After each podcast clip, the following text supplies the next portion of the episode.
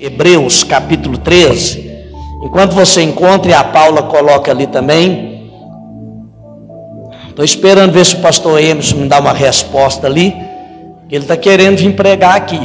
Não é? E eu falei com ele para vir terminar a campanha para nós. O dia, na próxima quarta-feira. Né? Termina um e começa outra. Amém? Em nome de Jesus. Quem está tá sendo abençoado? Tá vendo, irmãos? Deus abençoa mesmo, né? E a gente está ouvindo um testemunho, a coisa mais preciosa que tem é quando a gente né, escuta um testemunho. Né? Eu ouvi um testemunho domingo, né? a gente estava almoçando, eu e a minha, né, eu moro pertinho da casa do, do Silvinho. Eu, eu moro aqui na esquina, ele mora do outro lado assim. E Domingo ele, ele, ele é, nos chamou para almoçar com ele e tinha um casal que foi também almoçar na casa dele. E eu fiquei maravilhado com o testemunho daquele moço, não é porque ele estava com um problema no estômago, acho que um nódulo ou um, sei, um, acho que câncer, uma coisa assim.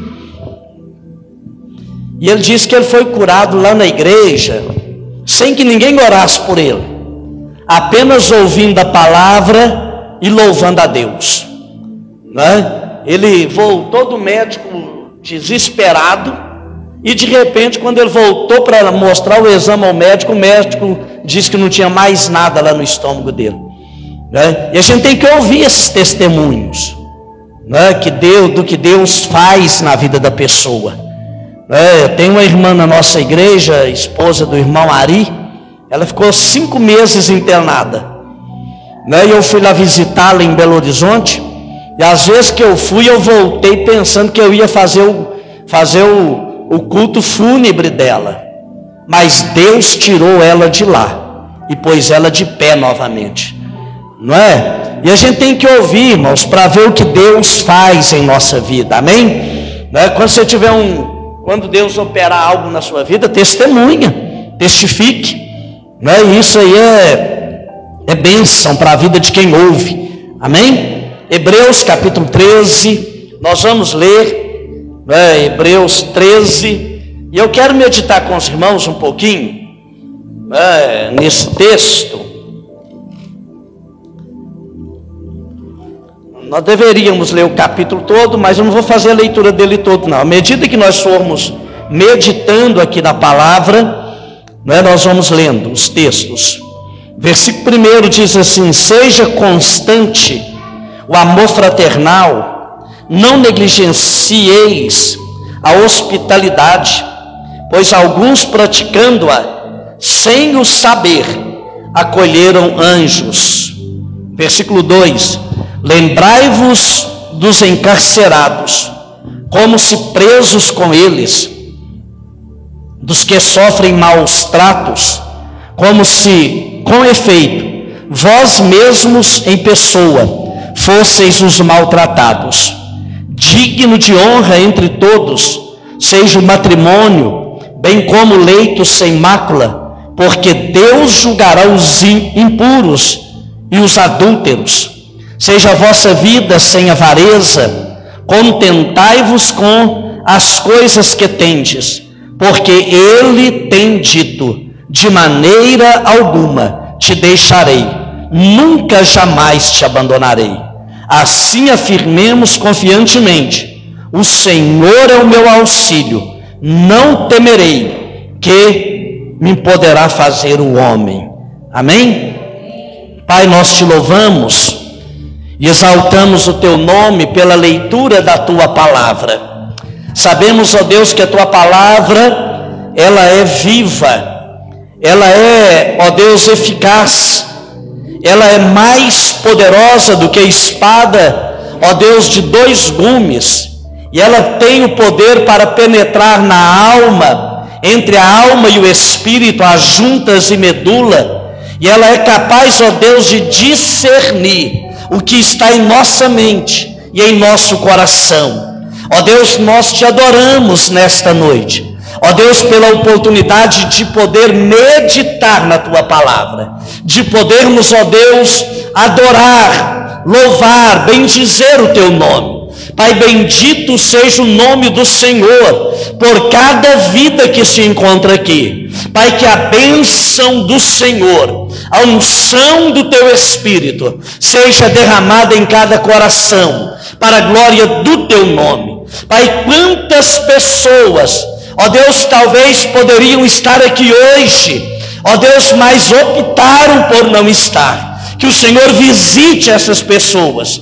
Pai, em nome de Jesus, que o Espírito do Senhor, ó Deus, trabalhe, ó Deus, na vida, ó Deus, no coração de cada membro desta igreja, aqueles que aqui se encontram e aqueles, ó Deus, que não têm, ó Deus, se envolvido conosco, mas que o Senhor os visite poderosamente, em nome de Jesus. Deus, oramos, te adoramos que o Senhor opere em nosso meio, ó Deus, milagres, opere grandes coisas neste lugar, para que o teu nome seja exaltado. Oramos, te adoramos e te exaltamos em nome de Jesus. Amém e amém. Amém, irmãos? Irmãos, né, eu quero né, meditar com os irmãos algumas coisas né, que nós vamos encontrar nesse capítulo 13 de Hebreus. Né, e, e, eu quero né, trazer uma palavra sobre o que é que né, caracteriza a vida de uma pessoa que foi totalmente transformada pelo poder de Deus. Não é? é a gente, quando nós nos convertemos, nós aceitamos Jesus como Salvador, a gente começa a ser marcado por algumas coisas. E há coisas que evidenciam a verdadeira transformação na vida de um homem ou de uma mulher de Deus, é de um crente em Jesus. A primeira coisa que nós temos que entender é que em Cristo, pelo poder da palavra, nós somos transformados. O apóstolo Paulo, ele escreve aos Romanos, capítulo 1, versículo 16. O que está escrito lá? O apóstolo Paulo diz o que? Porque eu não me envergonho do evangelho, porque ele é o poder de Deus para a transformação de todo que crê. Temos quando o evangelho entra em nossa vida, nós somos transformados.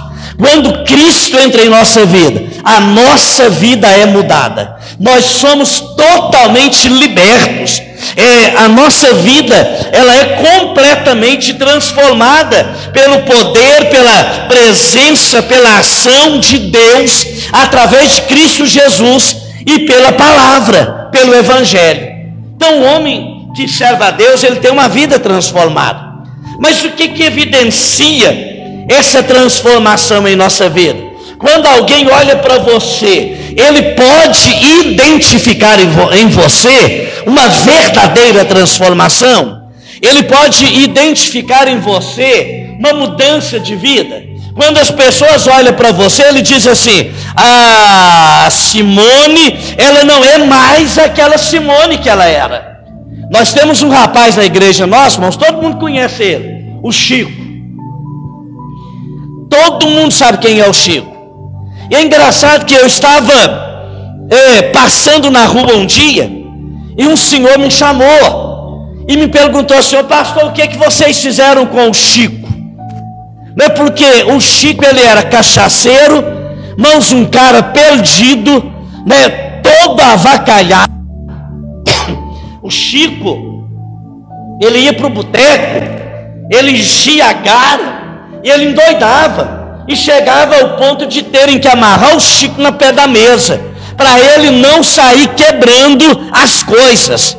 E Deus entrou na vida dele. É um rapaz simples, analfabeto de tudo, mas Jesus entrou na vida dele e transformou a vida do Chico. Hoje a pessoa me cercou para perguntar: Pastor Chico andava na rua jogando nota de um real para cima e perguntando quando tinha nota de um real: quem quer dinheiro? Quem quer dinheiro? Ele não fala direito, né, Carlinhos? Quem quer dinheiro? Ao Silvio Santos. Mas Deus entrou na vida dele e transformou a vida do Chico. Assim, irmãos, como ele transformou a vida de cada um de nós aqui. Como ele mudou a sua vida, ele transformou a sua maneira de viver. Quem era? Quem nós éramos? Quem era você? Quem nós somos agora? Olha para o seu passado e veja o que Deus fez na sua vida, a transformação que Deus operou na sua vida. E isso, irmãos, é evidenciado por algumas marcas né, que caracteriza a vida de uma pessoa transformada, a vida de uma pessoa convertida.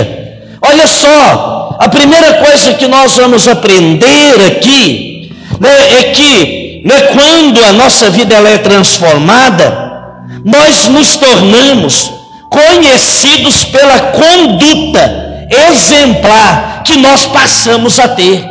A nós, o nosso caráter, ele é transformado. A nossa conduta ela é transformada. Mas o apóstolo Paulo diz assim: aquele que matava, não mata mais. Aquele que roubava, não rouba mais. Aquele que mentia, não mente mais aquela mulher que batia no marido não bate mais. Mas o marido que batia na mulher não bate mais. A vida dele foi transformada. Foi mudada. O cara era um mentiroso, ele passa a ser verdadeiro. Mas o cara era caloteiro, ele passa a pagar suas contas. A vida da pessoa é totalmente transformada. E o que caracteriza isso, irmãos? O que evidencia essa transformação é a vida exemplar, as atitudes exemplar é que nós passamos a ter, que nós passamos a possuir. E nós devemos, irmãos, é, testemunhar dessa transformação que Deus fez em nossa vida. E essa transformação que Ele fez em nossa vida, ela é evidenciada no nosso trato com o nosso próximo, com as pessoas. Irmãos, quantos aqui talvez eram encrenqueiros? Ou não tem? É, riu porque era.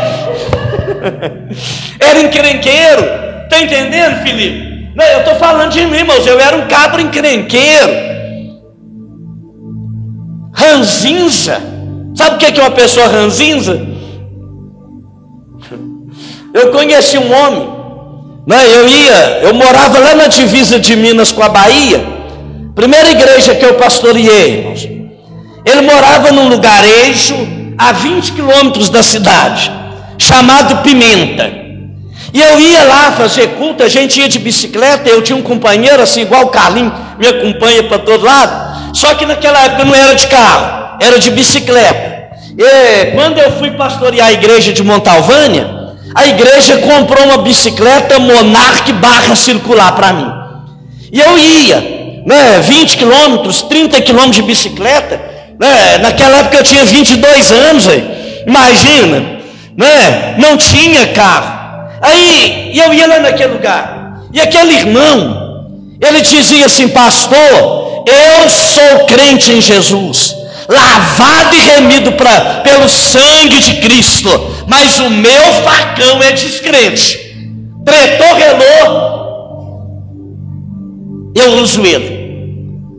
Pessoas, meus, que vêm para a igreja e não, e não muda de conduta, não muda de atitude. E a gente quer ver Deus operando milagres em nossa vida. Nós queremos obter ou ter vitória.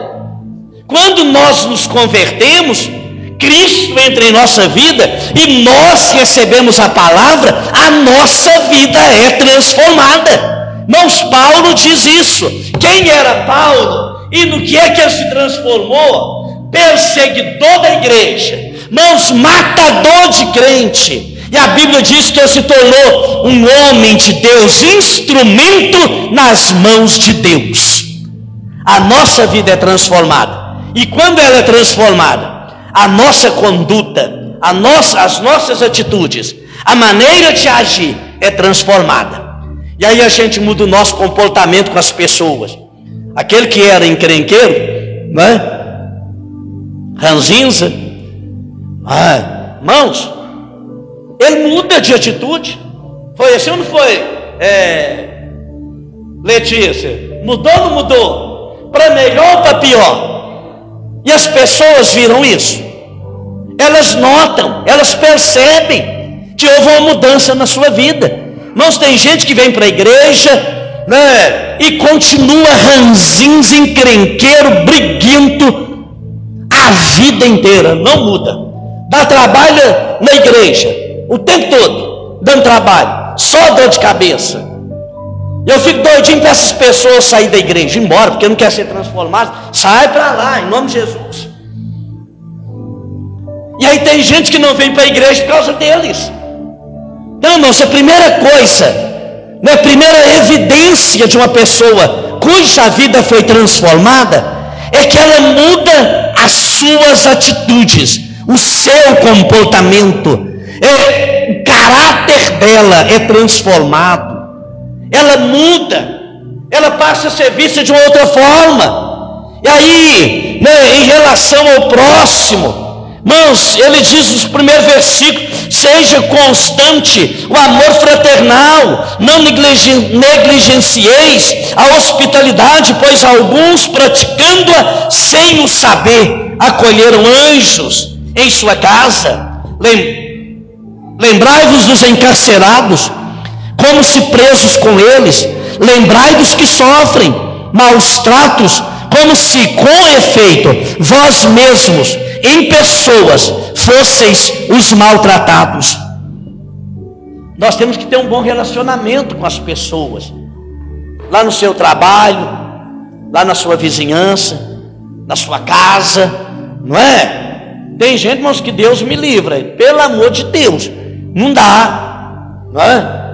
É o que eu já recebi de, de, de reclamação, ô, Vanessa, de gente que vai vai lá na minha casa cobrar, porque o irmão está devendo.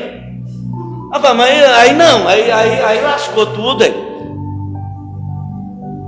Chegou um lá em casa um dia desse aí com um pacote de negócio debaixo do braço. Para falar de uma pessoa da igreja. A hora que ele parou e eu vi ele com debaixo. Quando ele começou a tirar, eu falei, pode parar. Isso aí não é compromisso meu nem da igreja, não. Vai lá e leva ele lá no fórum. Aí você recebe. Mas a igreja não. Que é isso? Mudou de vida, foi transformado. Amém? É? Primeira evidência, nós mudamos o nosso comportamento em relação às pessoas. Mudamos o nosso comportamento, as nossas atitudes em nossa casa, em nosso lar, na convivência com a esposa ou esposo, filho, pai, mãe. Isso tem que ser transformado. Aquela casa que só havia briga, confusão, é, de, é desentendimento, aquilo ali tem que ser consertado. Pastor, mas não tem, irmãos. Né? Para consertar tem que largar, não tem não. Tem que converter, tanto o homem quanto a mulher, ué. Irmãos, não, Jesus ele muda a história de vida de qualquer casal, de qualquer casa, de qualquer família. Desde que eu queira mudar de vida.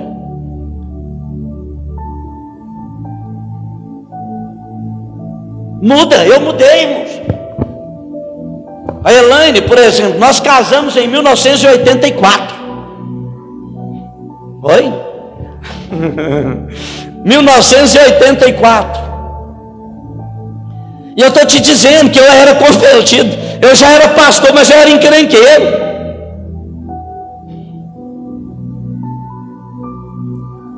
E Deus foi trabalhando a minha vida e foi mudando, e mudando, e transformando a minha vida.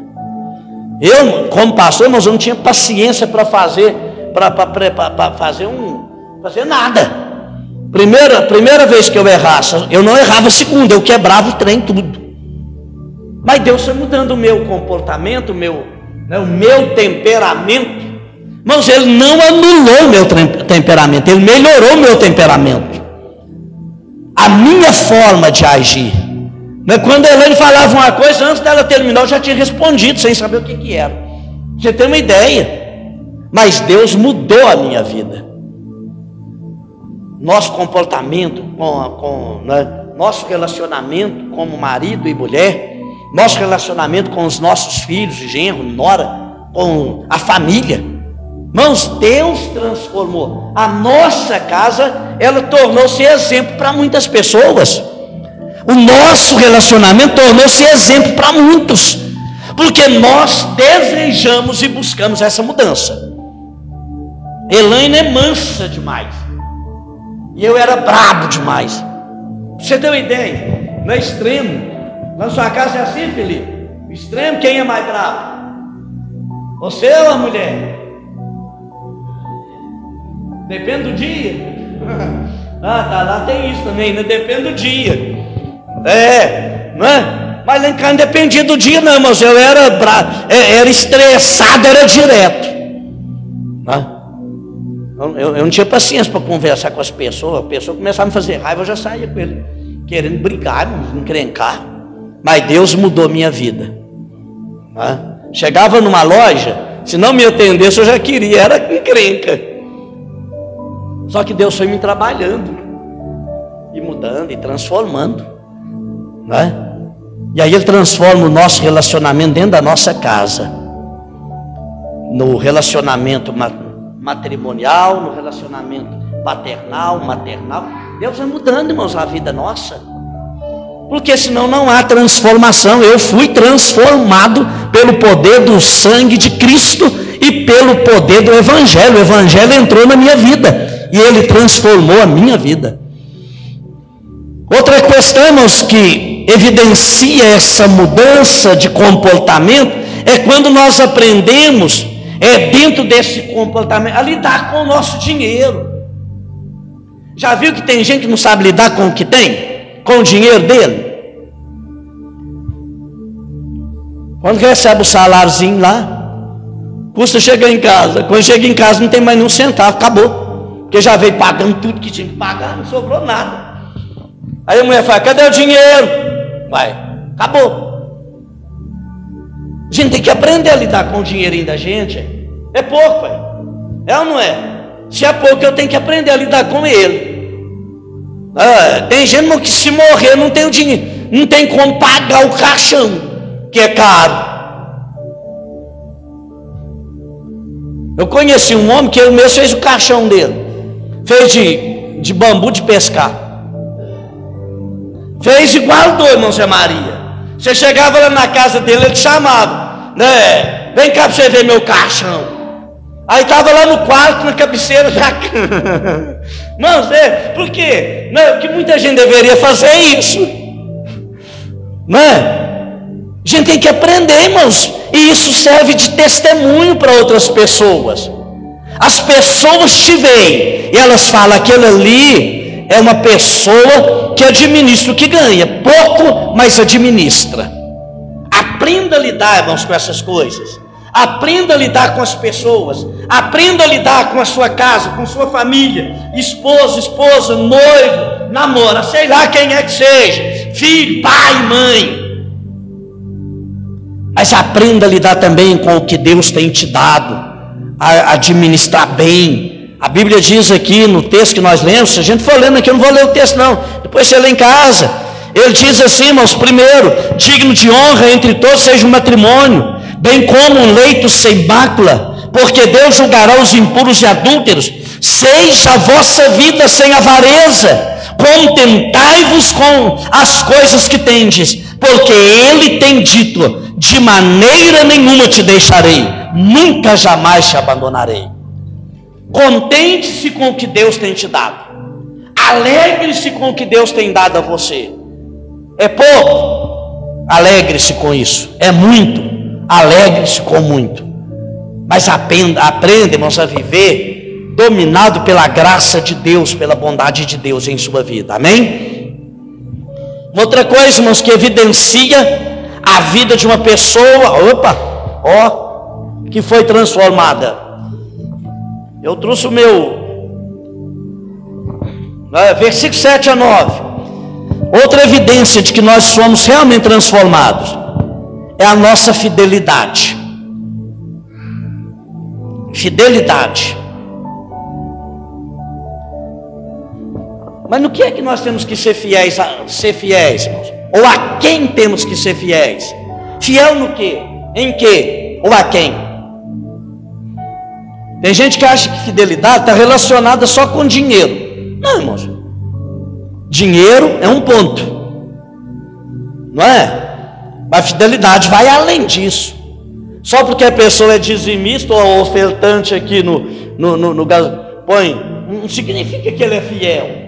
Tem ímpio aí que dá dízimo, tem ímpio aí, irmãos, que dá oferta para as igrejas. Tem ou não tem? Tem gente ímpio aí que, que contribui com a igreja, mas é fiel a Deus, ama a Deus, serve a Deus, teme a Deus. Não. Sabe por que, que tem muita gente aí fora que, tá, que gosta de ofertar para a igreja? Você sabe por quê?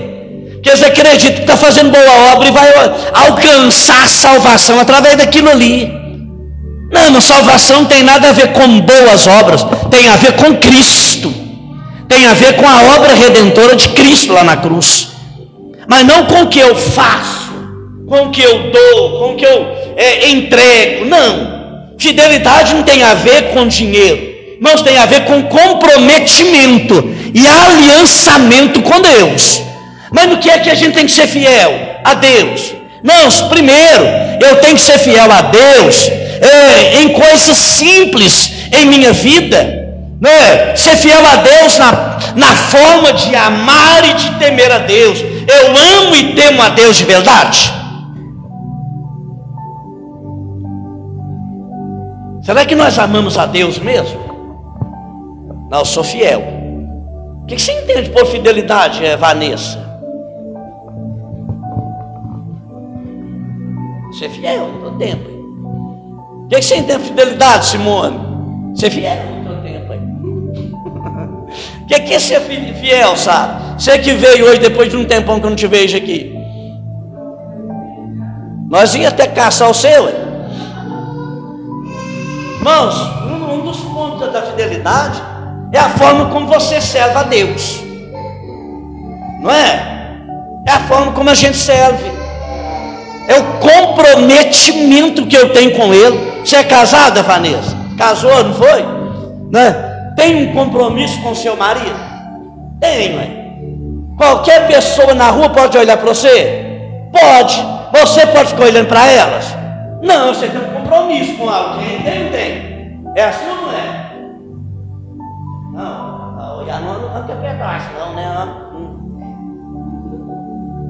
Não arranca pedaço, de forma nenhuma mesmo, não, hein? Mas demonstra infidelidade, velho. Não, irmãos. É, os meus olhos tem que ser para minha esposa, para a Elaininha lá, né? É, com, tem que ser, ué. Já está com. Daqui a pouco faz 60. Ué, mas temos que ser fiel até o final. Não, pastor, mas minha mulher está tá ficando velha, feia. Ué, quem mandou você casar com ela? Não casasse. Está achando que essa sua mulherzinha aí vai ficar assim a vida inteira? E você também? Não, mano. Tem quantos anos vocês? Ah, 21. Quando era, tinha 21 anos, olha só. Há 39 anos atrás eu tinha 21 anos. É, irmão, não tinha ruga. Agora lá vai aparecendo. Né? E não está pior, não sei por quê. Né? Não tinha cabelo eh, esbranquiçado, lá vai embranqueando. É assim ou não é, irmão Paulinho? É, era diferente. Quando eu casei com a Helena, ela era novinha, bonitinha. Agora ela é mais bonita ainda do que quando ela era solteira. Né? Porque eu tratei dela bem melhor. Mas, é, irmãos, mas vai ter que manter. Não é? Fidelidade é quando você né, está disposto a manter o compromisso. E com Deus é assim, irmãos. Eu tenho que ser fiel a Ele. Eu tenho um compromisso com Ele. Eu não posso servir a Deus e servir a outros deuses. Não, irmãos. Eu tenho que ser fiel a Deus na adoração, ser fiel a Deus na prática da oração, ser fiel a Deus na prática da leitura da palavra, ser fiel a Deus na prática é da contribuição, dizimar, ofertar, adorar, servir, louvar, exaltar o nome dEle. Deus espera isso de mim, Ele requer isto de mim, fidelidade o tempo todo fidelidade a todo momento. A Bíblia diz, irmão, no livro de Jó, capítulo 1, diz assim: houve um homem na terra de quê? Na terra de onde? Na terra de Colgudanta. Não. Olha lá. Na terra de Uz. Ele era um homem, não é? Ele era um homem o quê? Íntegro,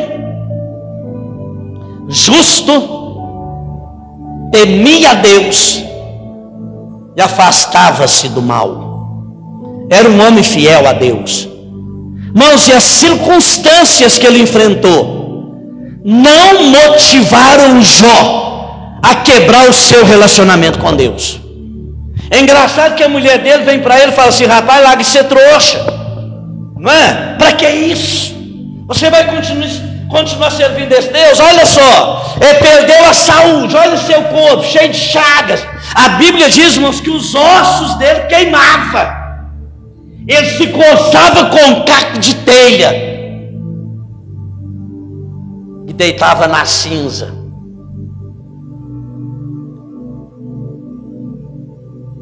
Carne dele dava bicho. Aí ele perdeu a saúde, ele perdeu, ele perdeu dez filhos, imagina. Fazer o, fazer o sepultamento de dez filhos de uma vez, num só dia, na mesma hora. Tem filho aqui? Tem? Quantos? Dois. Imagina perdendo? Não tem dor maior do que essa, não, eu acredito. Porque um pai perdeu um filho. Jó perdeu dez. Jó tinha uma frota de camelo, como se fosse o dono da Gontijo. Que ele, ele, ele, ele fretava camelo para o povo viajar. Para que ele ia criar camelo para quê? O que, que aquilo serve? Para nada, a não ser para andar no deserto. Não é? Mas ele tinha uma frota de camelo. Parece que mil camelos, sei lá. É igual o dono da Gontijo hoje. Aí o povo ia lá alugar os camelos dele. Ô João, me aluga um camelo. Me freta um camelo. Olha só, vou viajar. E ele estava. 500 juntas de boi. Sabe o que, que é isso? 500 jumentas. Também, irmão, só para viajar, porque não presta para mais nada, só para carregar calma. É não é, irmão Zé Maria, jumento? Lá no norte de Minas, irmão, tem. O que mais tem lá no norte de Minas é jumento, jegue é tão imprestável que eu fui com a Elaine pregar num lugar lá no, norte de Minas. E de onde o ônibus largava nós, até na casa que a gente ia, dava 13 quilômetros. é, a história minha, a minha vida de Elaine dá uma história. E quando a gente foi embora, nós ficou lá uma semana. Uma semana dirigindo culto, fazendo culto, o povo vinha a cavalo para assistir os cultos. E nós tomando banho no rio, no colo. Ela não, porque ela tinha medo. Não, mas eu, né, lá, lá, lá, já viu, você sabe o que é banho de cavalo? É o banho com caneco. Sem sabor, pega lá água com caca, pega água com a caneca e joga no seio. Ela ficava lá e eu ia tomar banho lá no rio, lá no colo. E ela ia comigo para ficar vigiando. Por causa da sucuri. E eu tchá, pulava, enxabuá, pulava lá. E ela ficava olhando. Qualquer raiz que ela via, ela achava que era um sucuri. E nós ficamos uma semana. E um dia, o dia que nós fomos embora, eles falaram: o pastor Wonos passa lá na, lá, lá na, na rodovia, lá 5 horas da tarde. Vocês não vão chegar lá a tempo, não. Nós vamos arrumar um cavalo para vocês ali. E arrumou um jegue. Mão jegue, irmãos, para Elaine montada. Ela nunca montou numa bicicleta. E ela montou desse jegue. Você vê o tanto que o bicho é imprestável. Que quando chegou na frente da casa do dono, o jegue deitou. E o jegue era tão imprestável que eu ia puxando e o rapaz que foi para trazer o jegue de volta ia atrás batendo. E Elaine montada no jegue. Imagina.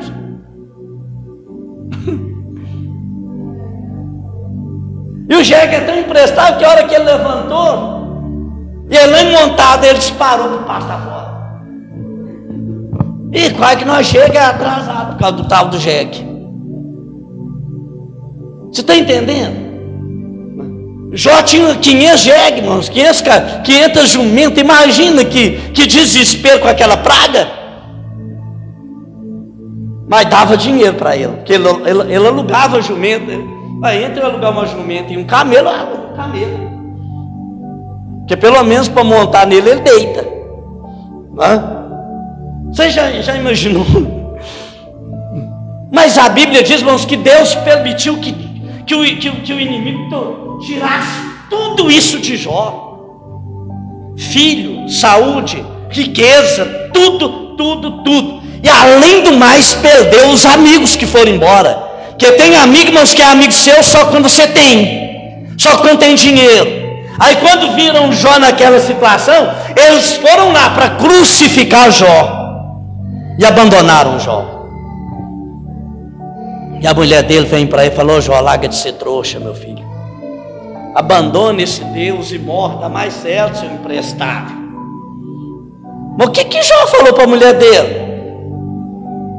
Larga de ser louca. Você fala igual uma louca, porque eu sei que o meu redentor vive, e ele há de se levantar sobre a terra e me dar vitória, porque eu creio nele. Fidelidade a Deus. Tem gente que é fiel a Deus quando tudo vai bem, quando as coisas estão bem. Se tiver né, é, bem financeiramente, economicamente, se tiver aí aí está adorando a Deus, está servindo a Deus, é fiel ao Senhor. Mas quando vem as situações difíceis, abandona Deus, abandona a igreja, para de servir a não, Jó não, é o maior exemplo de fidelidade a Deus é Jó. Adorando a Deus mesmo diante daquela situação horrorosa que muitos de nós não gostaríamos de enfrentar. Você que fica aí orando, pedindo a Deus paciência, Deus dá paciência, mas dá tribulação também. Sabia disso, viu? Dá, dá paciência, mas dá tribulação. A tribulação gera paciência. Deus me dê paciência. Eu conheço uma irmã, toda oração dela era essa assim: Deus, me dê a paciência de Jó. Não, se Deus foi dando ela tanta paciência, ela tem quatro, ela tinha quatro filhos, dos quatro, dois médicos um advogado e um engenheiro da Vale. Dos quatro filhos, um dos médicos morreu de acidente, o outro foi soterrado lá naquele acidente da Vale. Mas ela não perdeu a fé, a fidelidade e continua lá servindo, amando e adorando a Deus. Mesmo sofrendo. Está lá. Não, seja fiel a Deus. Não importa a circunstância, a situação, as tribulações, né? fidelidade a Deus, fidelidade à igreja da qual nós somos membros. Nós, nós somos membros dessa igreja e eu tenho que ser fiel a ela, ter comprometimento com ela, ser fiel, irmãos. Olha só, né? a, a, a, as pessoas que Deus colocou em sua vida para te orientar espiritualmente. Tenha fidelidade nisso. Seja fiel. E a Bíblia diz, trata sobre tudo isso aqui dentro desse texto. É só você ler com cuidado e você vai entender. Fidelidade faz parte da vida de quem é transformado pelo poder de Deus. Amém? Amém, irmãos, ou não? Né, e eu quero ir caminhando para o final aqui. Né? Nós demonstramos a nossa que somos transformados quando nós adoramos, cultuamos e adoramos ao Deus vivo e verdadeiro. Mãos, adoração ao único Deus vivo e verdadeiro. Olha só. Ele diz assim no versículo 14: Na verdade, não temos aqui cidade permanente, mas buscamos a que há de vir, por meio de Jesus Cristo, pois ofereçamos a Deus sempre sacrifício de louvor, que é o fruto dos lábios que confessam o seu nome. Não negligencieis igualmente a prática do bem e a mútua cooperação pois com tais sacrifícios Deus se agrada. Obedecei os vossos guias e sede submissos para quê? Para com eles, porque velam pela vossa alma, como quem há de prestar contas dela, para que façam com alegria e não gemendo, porque isto não, não aproveita a vós outros. Versículo do, é, de número 14 e 15. Na verdade, não temos cidade permanente aqui na terra, mas buscamos a celestial, através da pessoa de Cristo, ao qual oferecemos a Deus, através do qual oferecemos a Deus sacrifícios, sacrifício de louvor, que é o fruto dos lábios que confessam o seu nome. Irmãos, uma outra evidência de que eu sou transformada é a forma como eu adoro e cultuo a Deus. Você tem adorado e cultuado ao Deus vivo verdadeiro? Como é que tem sido a sua adoração, o seu louvor, né, a sua, o culto que você oferece a Deus? Né, se você ler o livro de Malaquias, Malaquias trata do verdadeiro culto a Deus, da, verdade, da verdadeira adoração a Deus é como nós devemos cultuar ao Deus vivo e verdadeiro. Mãos, ofereça a Deus o melhor. Quando você canta, quando você louva, quando você toca, é, é, Felipe, Felipe e Fernando, quando toca, se esmere naquilo ali. Pastor, eu, eu tô. Não, toque melhor, melhor que você puder. Faça para Deus, irmãos. Quando você cantar, Simone, canta e vamos garra. É melhor para Deus, é para Deus. Irmãos, é, é o que nós podemos oferecer a Ele. É a nossa vida, é o nosso coração é o nosso louvor, é a nossa adoração, é o verdadeiro culto a Deus, culto que agrada e glorifica o nome dEle. Isso faz parte de uma pessoa cuja vida é transformada, totalmente rendida a Cristo. Nós aprendemos a adorar, aprendemos a oferecer a Deus um culto, uma adoração mais cristocêntrica, mãos do que né, uma adoração voltada para o homem. Às vezes a gente quer fazer para agradar as pessoas, agradar o homem. Nós, nós temos que agradar a Deus com o nosso louvor, com a nossa adoração. O nosso culto não é para mim. O nosso culto não é para o irmão Zé Maria, irmão Zé Maria. Não é para Letícia, Letícia. O nosso culto é para Deus. O louvor é para Deus. A adoração é para Deus. Mãos, a oração é para Deus. Tudo que nós fazemos é para Deus, é para o Mas às vezes a gente quer fazer para o homem.